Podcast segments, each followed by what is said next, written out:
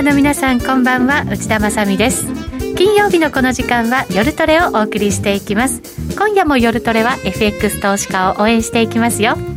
さあそれでは今日のメンバー紹介です。まずはゲストから遠藤さんこと田代岳さんです。よろしくお願いします。よろしくお願いします。小杉団長です。はい小杉です。よろしくお願いします。お願いします。ノーディーです。よろしくお願いします。よろしくお願いいたしますさてアメリカの経済統計は先週出たものが雇用統計でびっくり、うん、そしてまた CPI で今週もびっくりみたいなね、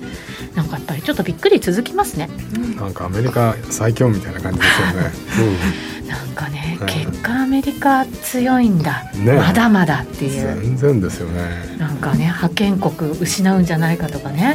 そんなことをちょっと前言ってましたけど、いやいやまだまだって感じしますけど、ね、本気出すとこんなもんかいみたいな、ね、マスクしなくてもいいみたいなねそうそうそう。流れてるしね。そうですよね。マスク外してピクニックに行けるって言ってねバイデンさんが言ってましたけど。同じ世界じゃないみたいですよね。ね本当そうですね。だから GDP なんかも随分やっぱり差がついちゃってっていうのはね、だからなんか株価も、まあ、今日はもちろんちょっと戻しましたけど、はい、アメリカはどんどん買われてもなかなか日本がついていけないっていうような状態続いてますよね。今まで米国頼みだったんですけどね、えー、それがあの米国落ちちゃうと本当に売られて米国上がっても少ししか戻んなくて、はい、寂しいですよね。本当そうですね、うん、えー、ここからは今後のマーケットについて為替はもちろんですけれどさまざまなマーケット見ていけたらなと思いますそしてもちろんそのアメリカの行方も今日は考えていけたらなと思っています。えー、この番組 YouTube ライブとも連動しています、えー、配信しておりますのでそちらもぜひご覧になってください。そしてチャットもついていますのでそちらでご意見ご感想などもお寄せいただければと思います。番組の中でご紹介させていただきます。それでは今夜も夜トレ進めていきましょう。この番組は真面目に FX FX プライム by GMO の提供でお送りします。お聞きの放送はラジオ日経です。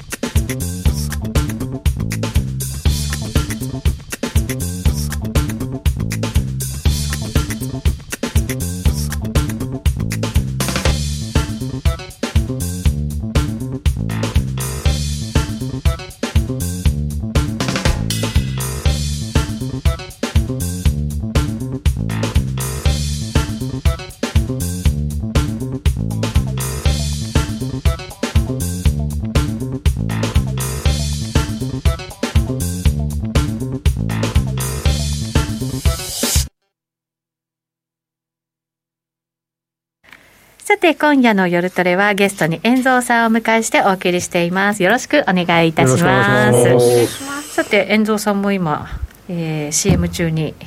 チャート見てましたけど、はい、ちょっと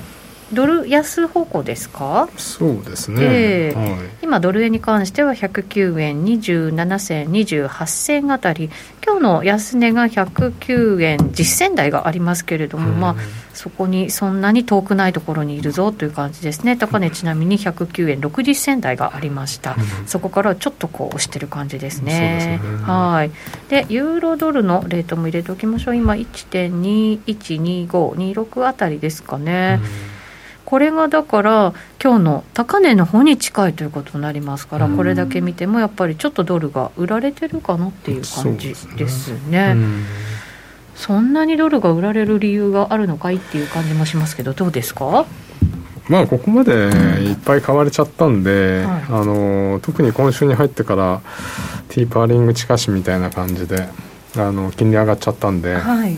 でドル買われた分で昨日あたりから少し昨日 PPI 出ても PPI も予想通り高かったですけど、はい、それに反応しなくなってきましたよね。ああなるほど、うん、その辺はだからマーケットもいろんなものを織り込んできているっていうことになるんですかね一旦は。そうですね。雇用統計で織り込んで、はい、CPI で織り込んで、はい、一旦上やってあの金利の上とドルの上をやって、うん、で株の底をやって、うん、で昨日はちょっとあのもう織り込み済みっていうので戻りましたよね。なんかそういう意味ではいろんなマーケットちょっと激しい感じだったんだなっていう。今のすごく分かりやすかったですね。ですね。まとめて言っていただきましたけど。はい、えー、そのまあテーパリング近しというのは、はい、FRB はまだまだ否定してますけどマーケットは、うんやっぱりそれを織り込んできているっていうことになるわけですね。はい。まあ、やっぱり近隣のところが一番ねあの、はい、みんなこうそろそろまずいんじゃないかみたいな感じで、はい、あの久しくみんなが見てなかったフェッドウォッチとかっていうのをあれすると、えー、今まで23年の中頃の利上げ予想が22年 ,22 年代にこうはい、こうなんて前倒しになったっていうか。うん。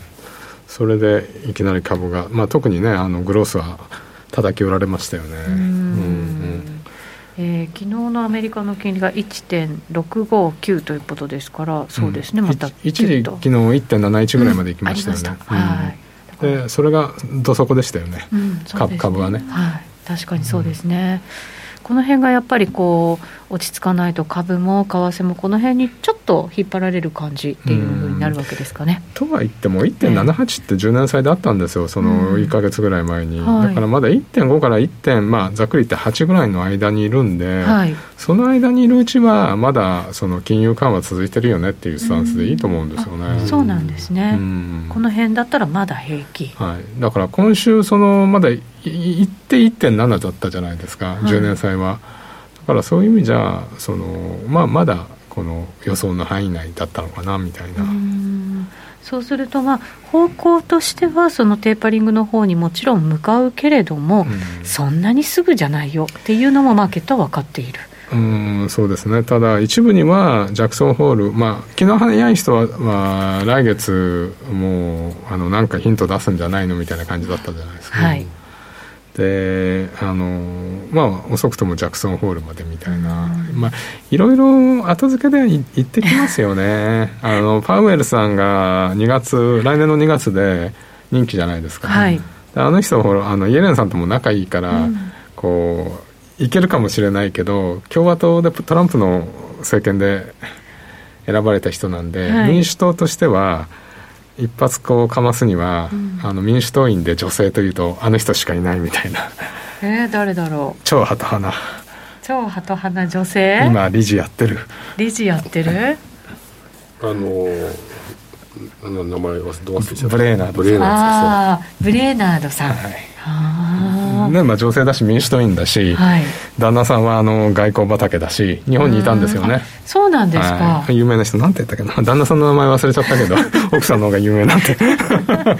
えー、そうなんですね。超ハト派で女性だからもしかしたら民主党員。そっちの方、うん、そうか民主党員というのも大きいわけですね、うん、そうするとじゃあそっちにもしかしたら入れ替えられちゃうかもしれないよ、はい、うん、その時にやっぱり FRB の不問率として自分の時に嫌なことをやってしまうっていう。自分の時に嫌なことやってしまう、うん、だからあんまり次の人の手を縛るのはよくないんですけどここから一番一番あのあのフェットにとってもパウエルさんにとっても大変なのはティーパーリングから利上げに向かうと道筋じゃないですか。そうですね。それをあのパウエルさん何もやんないで次にこうやるのかどうか、まあ、だまだ2月に再選される可能性もありますからね、まあ、そうですよね。何とも言えないけど、えー、うん、そうか。その FRB 議長の責任というか、はい。ののそこのなんか一歩目みたいなものは踏み出しておきたいよね、はい、とりあえずそっちの方向に舵を切っておいてあのやりやすくしておくみたいな。なんか、これまではそうだったけれども、パウエルさんはどうなんでしょうね。なんとなくこうねそんなに「えいや」ってやるイメージがないってことですよね。ない感じがしちゃうでも今やりやすいんじゃないですか？だって前トランプさんで選ばれたくせにトランプさんにボロクソ言われてたじゃないですか。どっかのあの中東の大統領みたいに。そうですよね。その時と比べて本当自由に動き動ける状態ですよね。でイエレンさんとも仲いい感じだからなんか本当はイエレンさんが金利のこと言うのは財務長官だからおかしいんですよ。でも金利のこと言ってあれ僕はあの援護射撃してんじゃないかなと思うんですよね。だからイエレンさんがパッと行ってみてマーケットを探って、はいうん、あ違う違うって言ってフェッドは違う違うって言って否定してなんか漫才やってんじゃないかなとか思いましたけどね。なんかすぐに火消しに動くみたいなのもありますもんね。イエレンさん自身もそうですもんね、いきなりあるんですか？ねあのだからやっぱりマーケットのあれを探るっていうのは結構フェッドウォッチャーみたいなあのウォール・ストリート・ジャーナルの記者とかに書かせたりしますよねなんとなく、うん、だから、まあ、今それはこうやってんじゃないですか。あのいろいろ。もちろん自分の主義主張と全く違うことは言わないだろうけど、はい、でマーケットの反応を探りながら体制もつけていくって感じですか、はい、そうそうそう。でとりあえず株はあのバブルを少しこう潰しといて、少しこういいとこまでやっといて、これで上がったらやっぱりすごくねまたいいじゃないですか。上げやすい形なんですね、結構まだ、まだ今はシナリオ内だと思いますよ。いい感じでやってるなみたいな。じゃあでももう始まってるんですね、そういうある意味駆け引き的なものが。始まってると思いますよ。うん、これでズボッと抜けちゃうと困困ったなって感じでしたけど、止まったじゃないですか、はい、だからまあマーケットも、まあ、それなりにこう受け入れてきているっていうのもあるのかもしれないですねだからマーケットにワクチン打ってるんですよ。ちょっとずつちょっとずつ打ってるなるほどね。経済にも打ってるけどマーケットにもワクチン打ってる、うん。それってまあもうそれがすでに始まってるというふうに見るんだとするならば、うん、今のそのまあ大方の予想の22年の真ん中辺ぐらいですか、うんはい、のところに向けてまあ、1年前ぐらいから動き始めてるっていう感じなんですか、この期間的なものってどれぐらいでやるのかなみたいなのって、それはやっぱりあの、えー、マーケットと、あと失業率を見ながら失業率ですよね、うん、なんたって、だって、GDP が7%でって、あの CPI4% ってそれ、あの新興国会みたいな感じないですかまさに、本当ですよね。で雇用統計もあの求人数今週出ましたけど、はい、850万人って過去最高なんですよ。823万人かな。あの正確には忘れましたけど、800万だだでもあのみんなが26万人しかこう、うん。雇用が増えなかったっていうのは、はい、みんなやっぱりいっぱい失業給付もらってるしそんな20ドル以下の仕事なんかやつけねえよみたいな感じなんですよ。手元にまだね、うん、お金があるからなんかなんかバカンス終わってからだっていう、ね、9月までねそれがあるんで、えー、9月まではこう一進一退になるかもしれないですよね、でそこから爆発的にもしかしたらまた動いてくるかもしれないっていう、うん、そうそう。そうそうするとちょうど9月の切れるとこもあるし、はいバカンスもあるしワクチンも相当打ててるし、ね、ジャクソンホールあるし、うん、まあ次は8月ですかね。ジャクソンホールね、確かに。ジャクソンホール結構、うん、そのもしかしたら大きなきっかけになるかもしれないですよね。そうですね、うん、なんか確かそのインフレよりも雇用に舵切るよって言ったのもジャクソンホールだったような記憶があって。うんだからまだネイティブアフリカンの人の失業率9.6%なんで。9.6、うん、であのヒスパニックは7.9かな。7.9、うん、だからかなり高いんですよ。6%あの普通の失業率よりは、はい、うん、だからそこをなんとかしないと、民主党も中間選挙あるんで。もうもうそこ見てるんですもんね、はい、政治家はね。完全に。早いなって感じしますけど、共和党もドンパチやってますよね。トランプさん批判したあのチェイニー元大統領の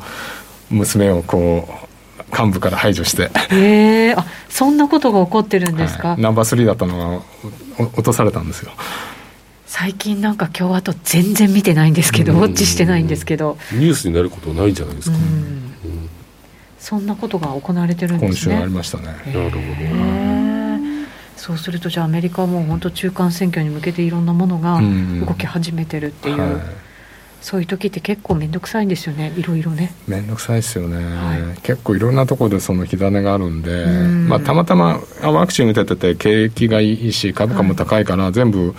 あのそこら辺カバーされちゃってますけど、ね、地政学的リスクも結構あれだし。いやそうなんですよね、うん、そういう時って必ずなんとなく外交的なところで、うん、なんかあの無駄にぶつかってるように見えちゃうんですけどね。あのどちらもこう弱気にはなれないですよね、うん、うん、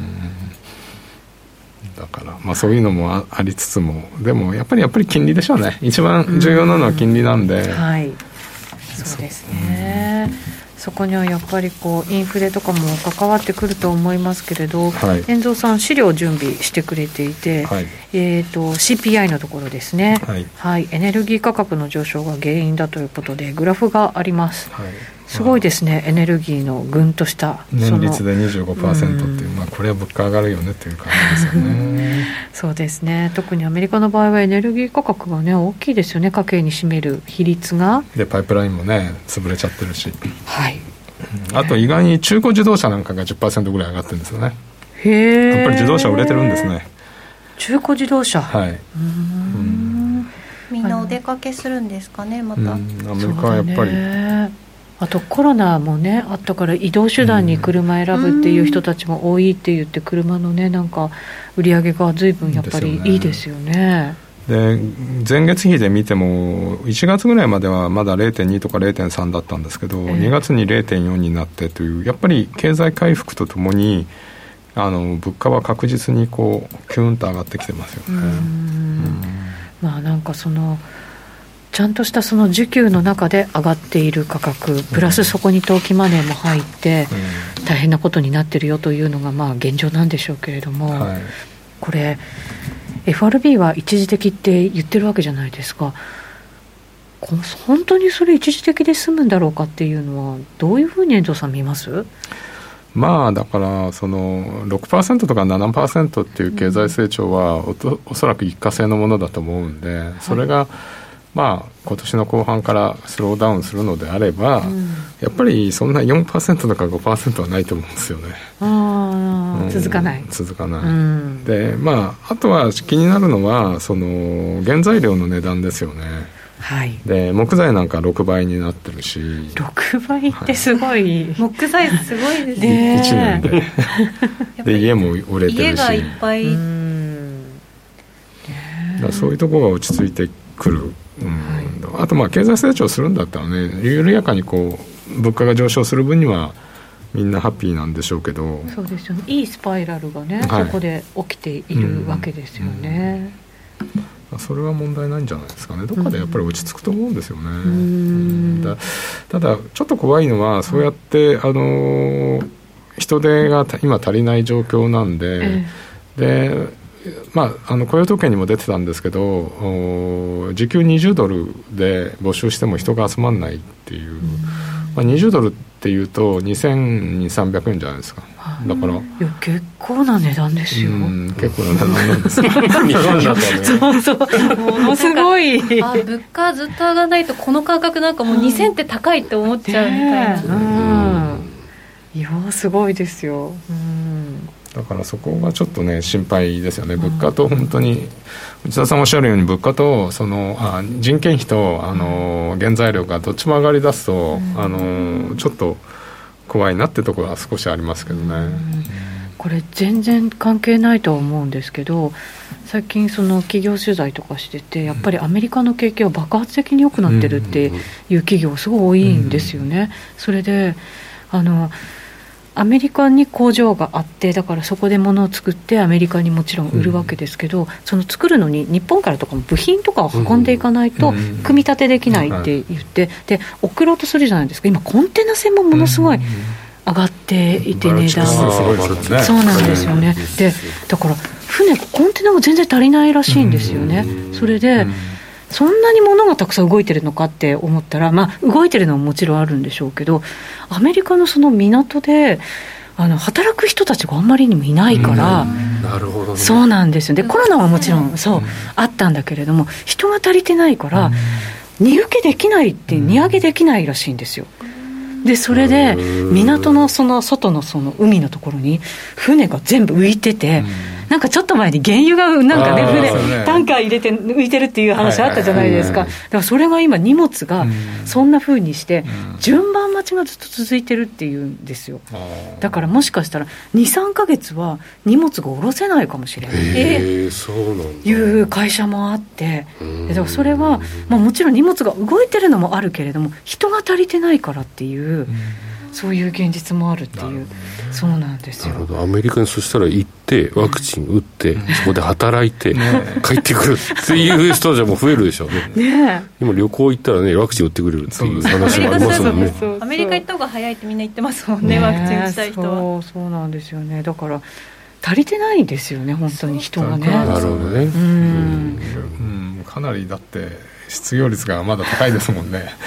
みんな。お金払ううち働きたくないみたいな。だからそれが、まあ、だから9月いっぱいとかまで続くんだとしたら、うん、結構大変だぞっていう、今、日本の企業でもそういうコストってなんとか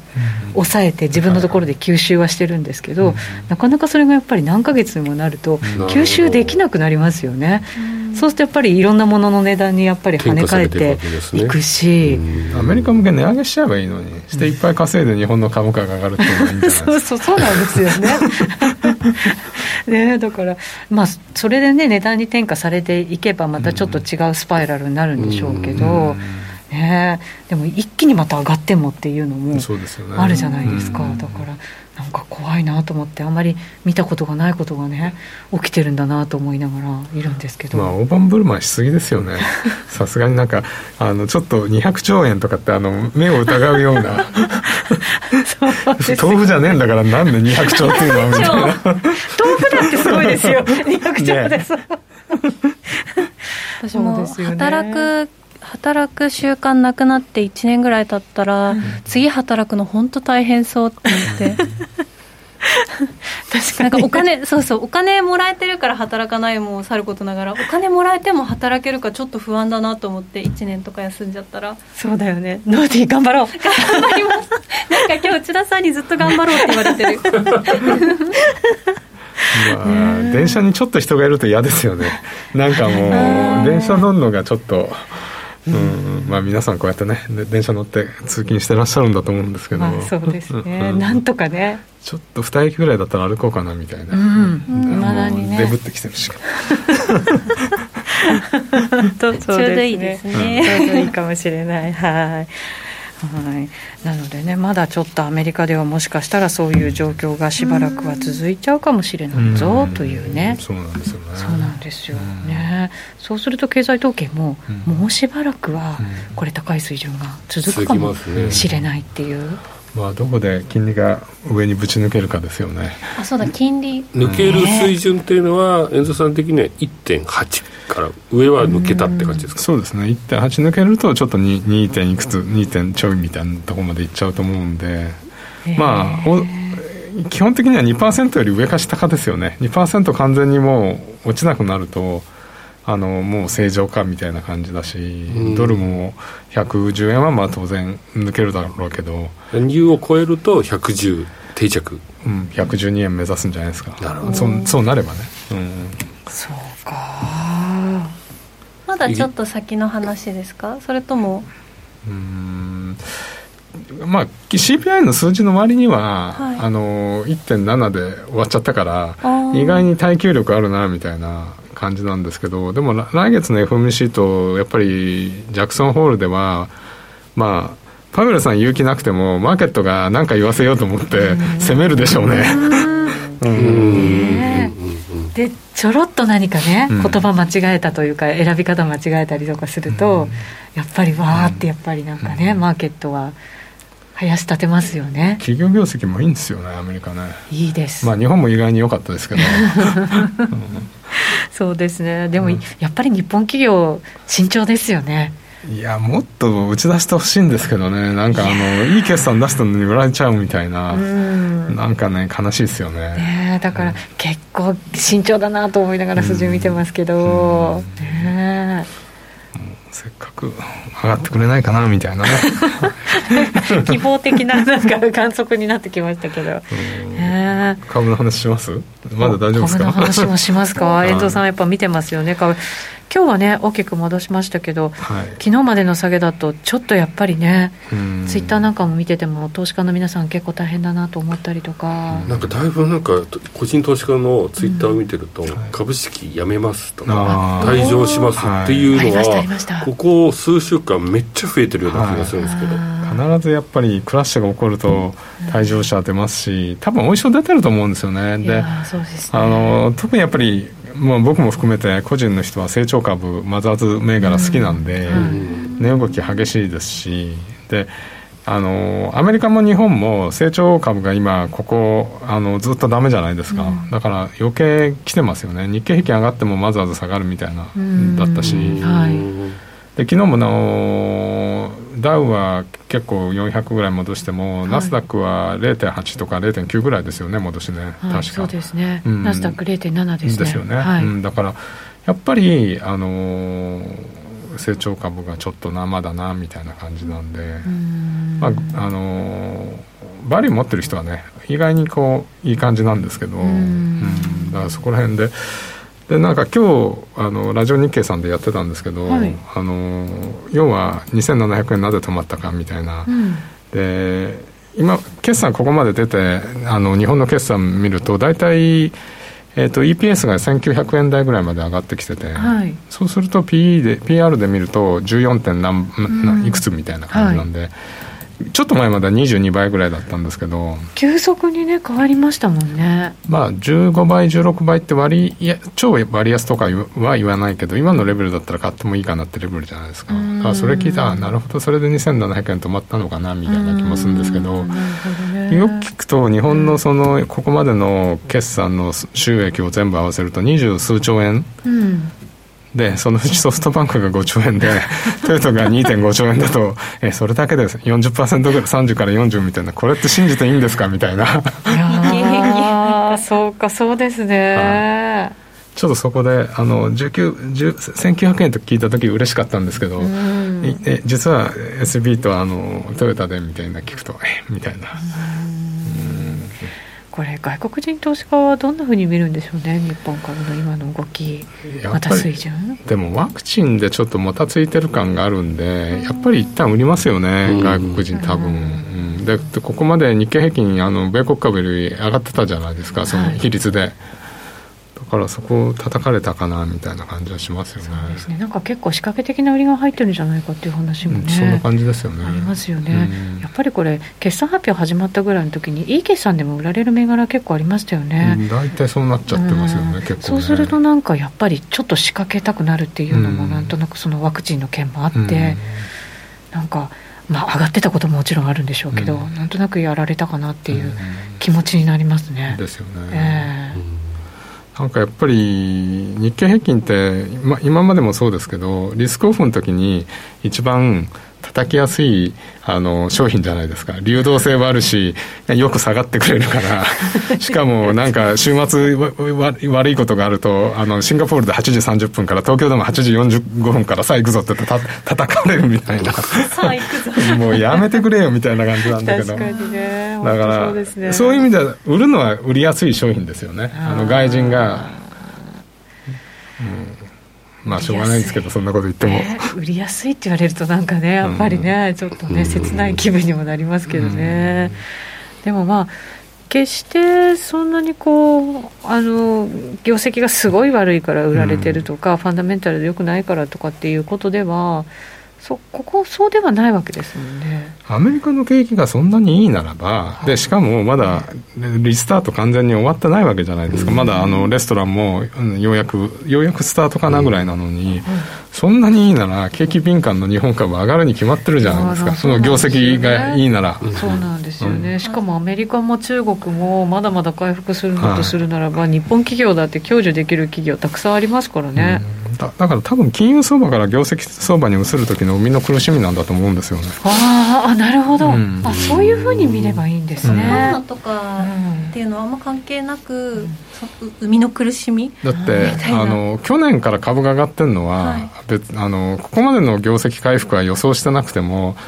金利ゼロだったらそれはね、株買いましょうみたいな話だったじゃないですか、そうですね。それこそ本当金融相場ですよね、はい、ですよね、ね、もう典型的な金融相場で,、えー、でそれは今終わりつつあるわけじゃないですか。金利上げようかって。だからそれはあのそれだけが金利上げるだけだったらそれは終わりますけど、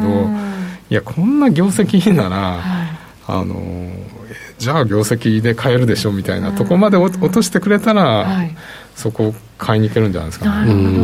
なるほど。投資家見たらその業績相場業績でしっかり買われる、まあ、選別されるっていう方が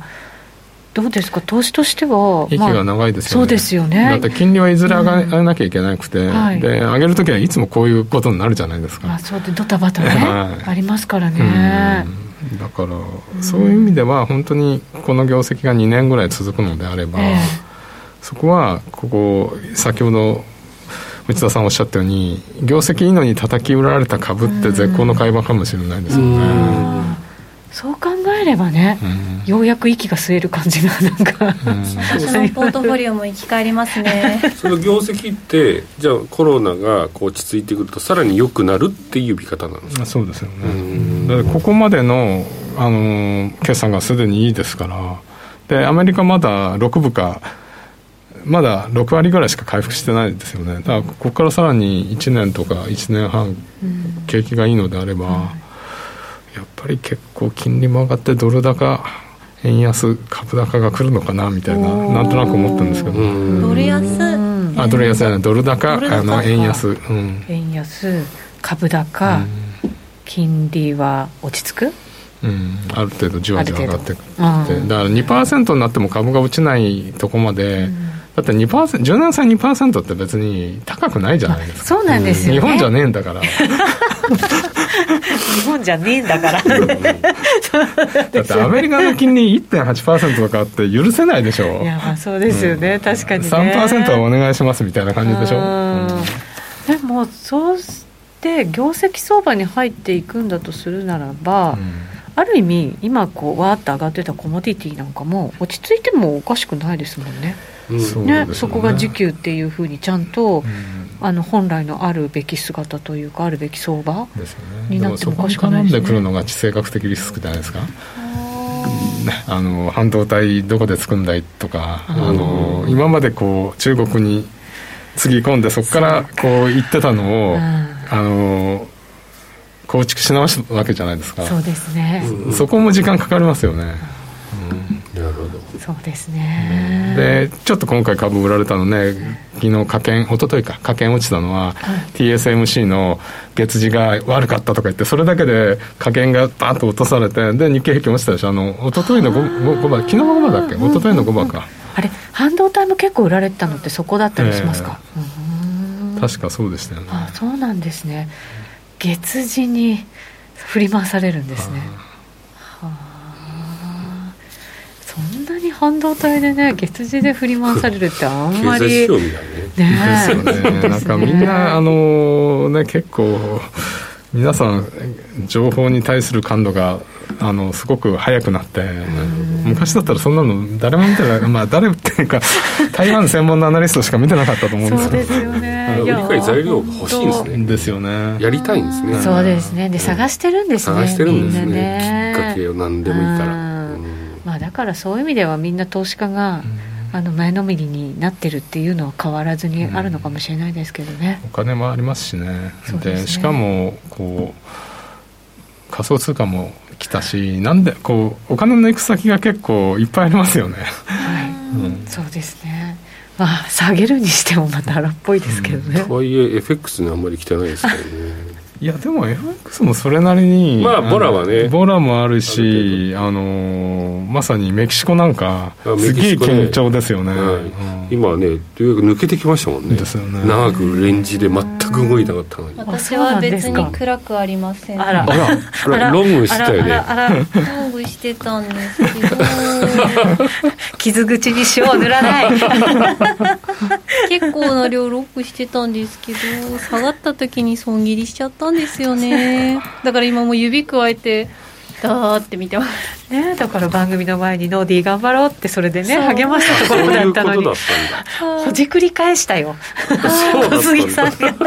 いや違う今遠藤さん。ランドも堅調ですよ意外に。ランドはねなんか売りそびれて持ってたんです、うんそうなんだ。そう。だからそれだけが私の今心の支えです。ロングは。トルコ以外は結構新興国は結構あれですよね、本当だったら新興国だって、はい、こんなこういろんなものの値段上がってたりとかすると、うん、あの資源国以外はちょっと厳しくなるんじゃないのって普通はアメリカの金利が上がると結構売られるんですけど、えー、まあ、結構メキシコなんか今回こう堅調ですよね。えー、でメキシコも物価が上がってきたんで、えー、今回あの、昨日据え置きだったんですけど、まあ、次は利上げ方向だな。あ、メキシコってずっと利下げしてたんですよ、CPI があの3%プラスマイナス1が、あのメキシコ中銀のインインタゲなんですけど、ずっとそこら辺の下こういい感じで物価が落ち着いててくれたんで、えー、9回ぐらい連続利下げだったのかな。であのいよいよあこれそろそろ次は利上げかなみたいなステージにあの来たんで、ね、うん。まあ、それもペソを支える材料かもしれないですね、確かになんかもう次のカナダを探せみたいな。そうそう。あそうですね。カナダが一番最初でしたもんね。ですもんね。テーパリングのっていう話で上げましたからね、カナダ円相当上がりましたよね。めちゃめちゃ上がりましたよね、うん。えー、じゃあ次はもしかしたらその新興国あたりからメキシコか、うちの好きなポンド。ポンド。ポンドだって。ポンドもね、可能性十分出てきたってイギリスね。本当そうですよね。結構ワクチンのあれでスコットランドが離脱するかもしれないっていうのに、そうなんそれあんまり材料割る材料にしませんでしたね。今回だから65議席が過半数なんですけど、65はい。うん、S&P が64だったんですよ。でなんでそこまでこうサポートされたかっていうと、はい、やっぱり離脱したいっていうゴリゴリのうん、あのスコットランドナショナリストはもういるんですけど、はいえー、コロナ対応がすごくあのストスコットランド民族と良かったんですよ。だからそれに対する一票みたいなのがあったんですけど、はい、あのそこの幹部がちょっとあのスキャンダルがありまして そういうのもありまして、えー、微妙な64議席で止まっちゃったんですよね、うん、だから過半数あれ言ってたらちょっとあのポンド売られる材料になったかもしれないけど、単独単独過半数じゃなくて緑の党と組んで72議席なんで。なるほど。だからそんなに悪く取らなかった、うん、あとやっぱり国民投票をやると、その EU に残りたいって人たちもいると思うんですけど、そうじゃなくてあの SNP をサポートしてるのはその経済対策とコロナ対策が OK だからって人たちは、うん、あの国民投票やってもあのイエスに行かない可能性もあるんですよね。だからそれもあって、はい、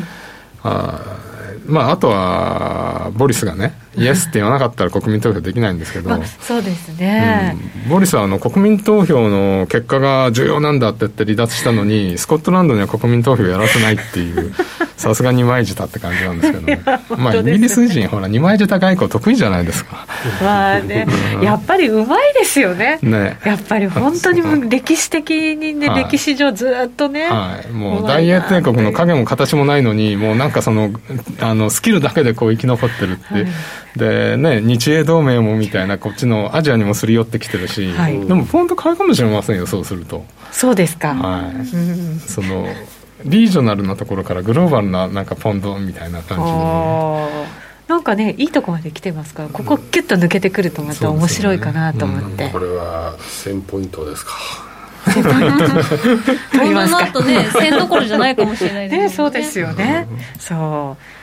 久々見てないから1.5とか見たいですよねポンドのね、ね、そうなんですよね、ちょっとねそんな勢いのポンドを見てみたいと、うん、はい、思っておりますが CM の後じゃあまだまだ投資すべき通貨などなど考えていきたいと思います、えー、それではここでお知らせです。約定力と低スプレッドで選ぶなら最大50万5千円口座開設キャンペーン実施中の FX プライム by GMO 人気のハイスピード注文は待ち時間なしの連続発注を実現。サクサクお取引いただけます。ポジション全決済、土点注文も対応だから、スキャルピング取引やスキマトレードと相性抜群です。トレードも情報も、やっぱりプライムできま。株式会社 FX プライムバイ GMO は関東財務局長金賞第259号の金融商品取引業者です。当社で取り扱う商品は価格の変動などにより投資額以上の損失が発生することがあります。取引開始にあたっては契約締結前交付書面を熟読ご理解いただいた上でご自身の判断にてお願いいたします。詳しくは契約締結前交付書面などをお読みください。お聞きの放送はラジオ日経です。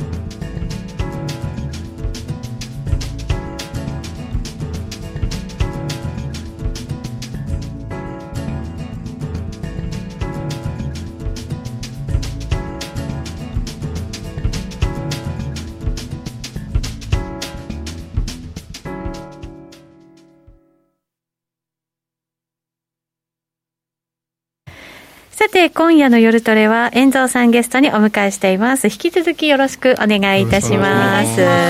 えー、今、新興国通貨の話までね、行きましたけれども、うん、新興国もやっぱりちょっとまだら模様ではあるものの、強いところは強いぞという通貨の動きになってると。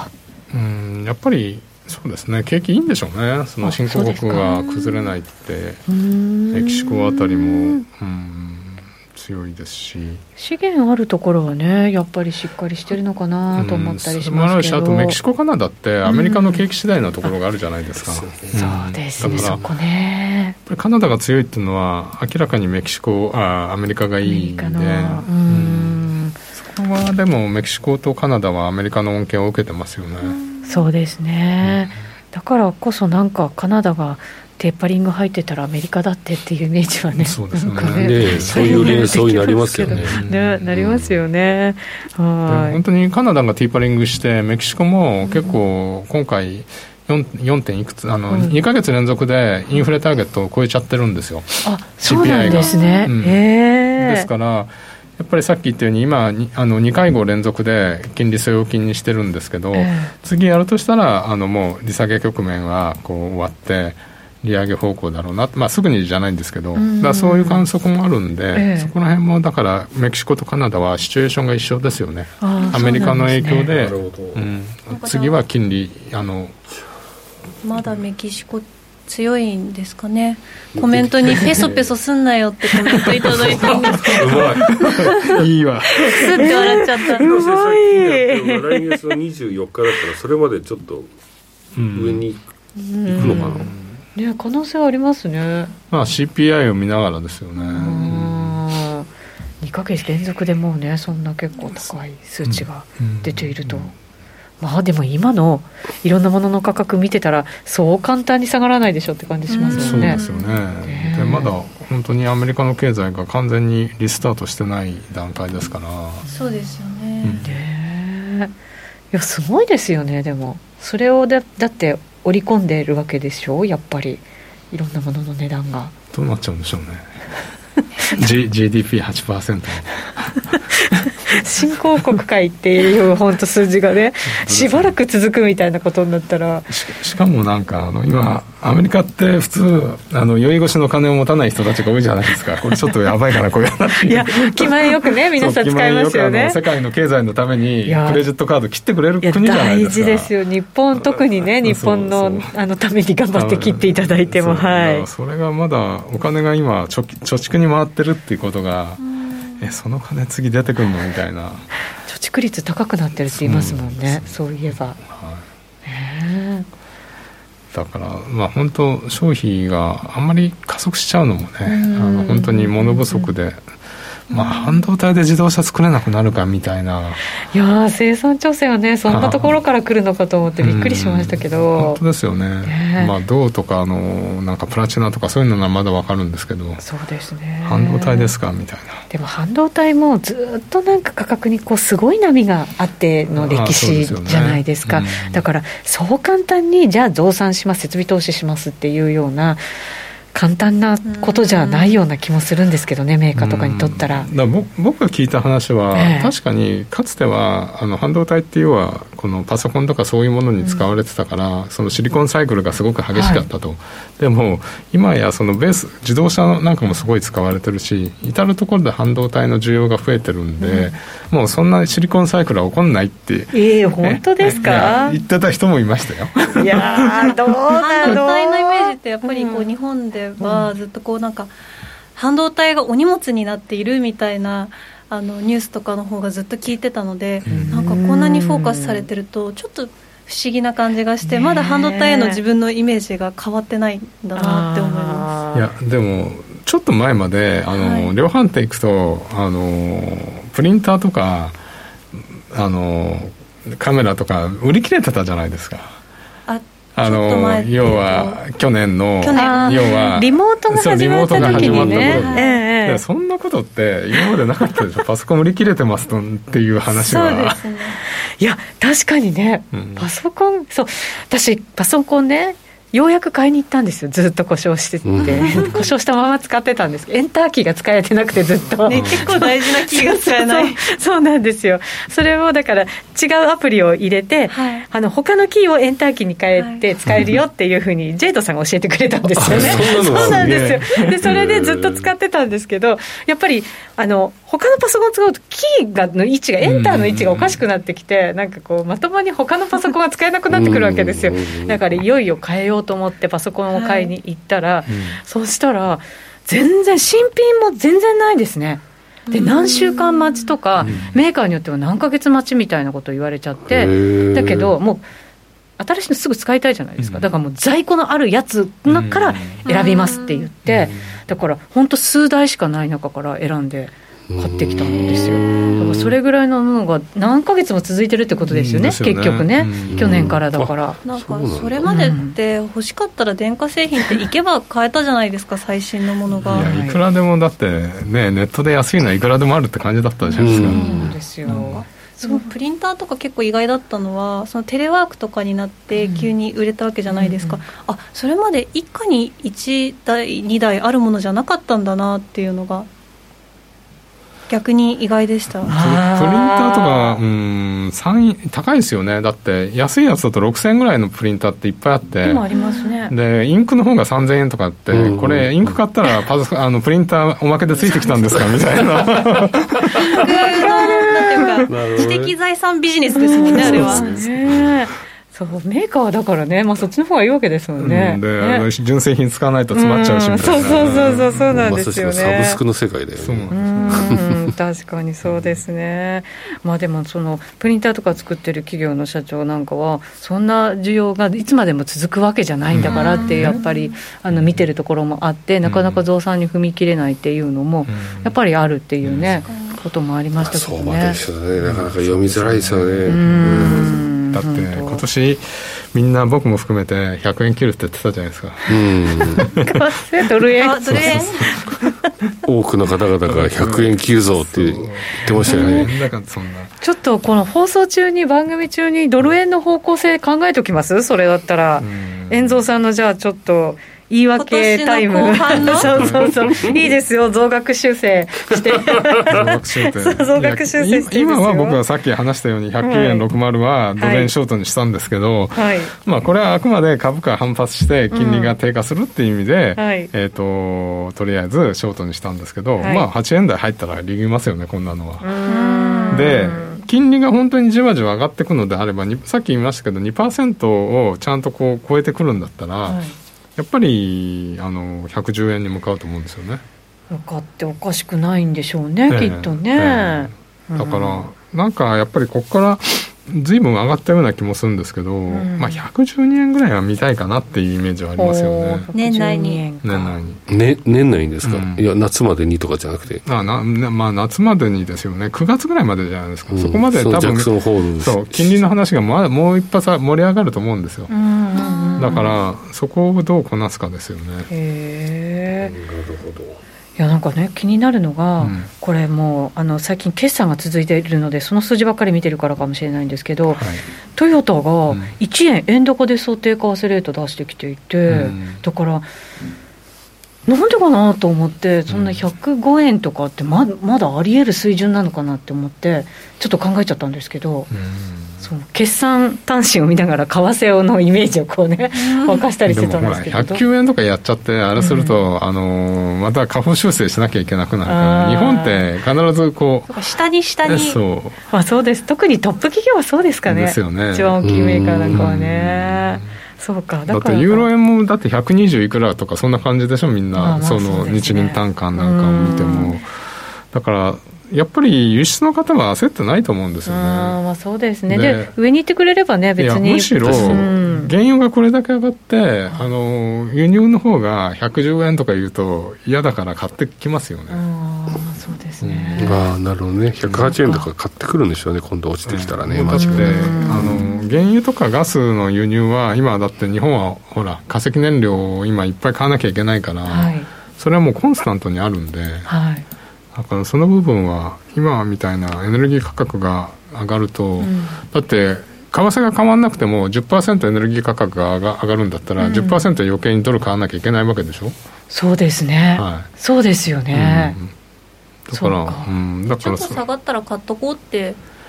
いや基本はねあの輸出メーカーはあ輸入はスポットが多いのね原油は、うん、あの昔からそうなんですけど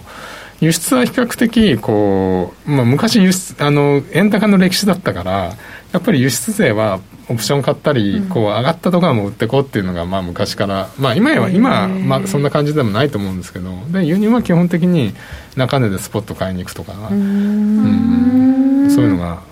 割とありますよね。全然違うんですね、輸出と輸入だと。うん、あと、だから、日本の場合、原油価格、原油とかそういうのは絶対ドルじゃなきゃだめじゃないですか。っていうか、まあ、世界的にドル、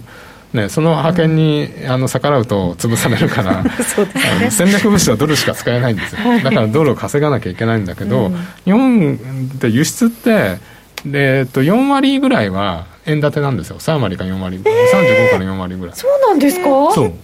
知らなかった、うん、えー、そっちは別にいいんですか？円でも。いいんですけど、うん、あのそれは為替リスクを向こうの輸入する方が持つかこっちが持つかなんで、輸出しても円建てでも向こうがその円を買わなきゃなんないからだから円高にならないって話じゃないんですよ。円建てでも。だから日本の企業が為替リスクを取るか、向こうが取る側が取るかって話ど,、まあ、どっちが取っても一緒じゃんみたいな相場に対する影響は、ただ一つ言えるのはさっき言ったようにあの3割から4割ぐらいは円建てがあるんですけど、輸入に関しては7割ぐらいえーと、ドル建てなんですよ、まあ、あの外貨建てね、だそれはあの日本の場合はやっぱりエネルギー輸入するんで、はい、その分はもう絶対ドルなんで、なるほどね。人民元でやりたいとか言ったら、あの 首相の首が飛んじゃうから。あれさ、エネルギーがどんどん上がってあそっか、だからか、そういえば原油上がるとドル上がりますもんね。あの、うん、これはこうなんだけど、価格はそうなんだけど、日本は輸入しなきゃなんないから。原油が上がろうがドルが上がろうが買う分は増えるみたいな。中値に9時台はこういう状態だと下に行くと買われやすいですね。っていうことなんですよ、うん、基本、うん、基本は中値はやっぱり輸入が多いんであのー、こうあのピコってちょっと上がったりで特に五等日中値とか、月末週末、あと休暇が多かった時とかそういうドルの需要がある時はでしかも前日そのこうニューヨークがしじわじわって下がってきてこうなったところだと結構中値でブワっていきますよね。なんか3月ぐらいでしたっけ？結構中で動いてた時ありましたよね、うん直近でもね、うん、毎日よく動くなと思ってたんですけど。中値だけはやっぱりそういうなんかの支払いのあれがあるんでカレンダーが割と重要であのカレンダーで分かりやすいですよね。なるほど。五等日だったり週末だったり期末だったり年度末だったりっていう、まあ、たまになんかねあの期末であの円買いがドバッと出たりして、あの昔だと米屋とかいうのはまあな忘れてください。なんだろう。そういう話聞きたい。米屋さんの機関投資家あるじゃないですか米屋さん、あある一番大きなところはいはいそうですねなるほどなるほどはい分かんない人は検索ですね。はい。検索してください。ノーなんとかっていうところですよね。米や中根とかってやると。なるほどね。面白い。はい。ということで、じゃあ、えっ、ー、とドル円は？ドル円は僕ね112 112ですね、うん、下。8月。9月。下は100もう円安いきましょうかもう下106 106 これでさ、うん、下はとか言って98とか言ったらずるいでしょ。なんだワイドだだけじゃねえかみたいな。結果どっかにはまるだろうみたいな。そうそうそう。そうか、まあ、もう106112にしましょう。はいわかりました。今年？うん今年。今年。うん。もうなんか106なんてあるのみたいな感が感じですけどね。今もそうですよね、ね、今の感覚だと。うん、まあでもいいです、はい、許しましょう。許してください。内田さん強い許しましょう。えー、遠藤さん一番注目してる通貨何ですか？ここからこう。これはやっといたらいい、あ5ドル円どうなりますかって質問が来たんで、んでせっかくだから。あのオセアニア通貨弱いんですよね、ね弱いですよね、うん、だからやっぱりちょっと欧州にお金が戻ってるのかなという意味では、ちょっとやっぱりポンドに注目したいですね。ポンド、うん、まあ新興国通貨も面白いかなと思ったんですけど、はい、あのペソペソとかねあの面白いかなと思うんですけど、ポンドがちょっと面白い。ポンドいいですよね、だからこれでティーパリングとか言うとまあ、1.5とかってあると面白いな、うん、久々に見てみたいなっていう意味では。いやー1.5いってほしいですね、うん、この遠蔵さんはもうでもドルドル高だからあの、はい、そこまでいかないんでしょうねだってドルの金利が上がるから僕ドル円上がるって言ってんだから。じゃああれだ。スピードの違いっていうところで。ポンド円にしとけばいいんじゃないですか、うん、じゃあポンド円がいいかもしれないね。ねそうか、ポンド円。ポンドドル持ってるんでしょ内田さんきっと。ポンドドル。今そっか。いやすごい悩んでポンドドルにしようかポンド円にしようか悩んで、ね、でもなんなんか勢いでポンドドルにしちゃったんですよね、そう。ポンド円も冷やしで抜けてきましたよねそうなんですよね。なんかなかなかこうじわっと上がってて。はい、まあじゃあポンド円の160を目指そうってところでいいんじゃないですか。ああいいですね。うん、じゃポンド円も持っとけばいいんですね両方ね、うん、は そういう結論で。今日はショートですよドル円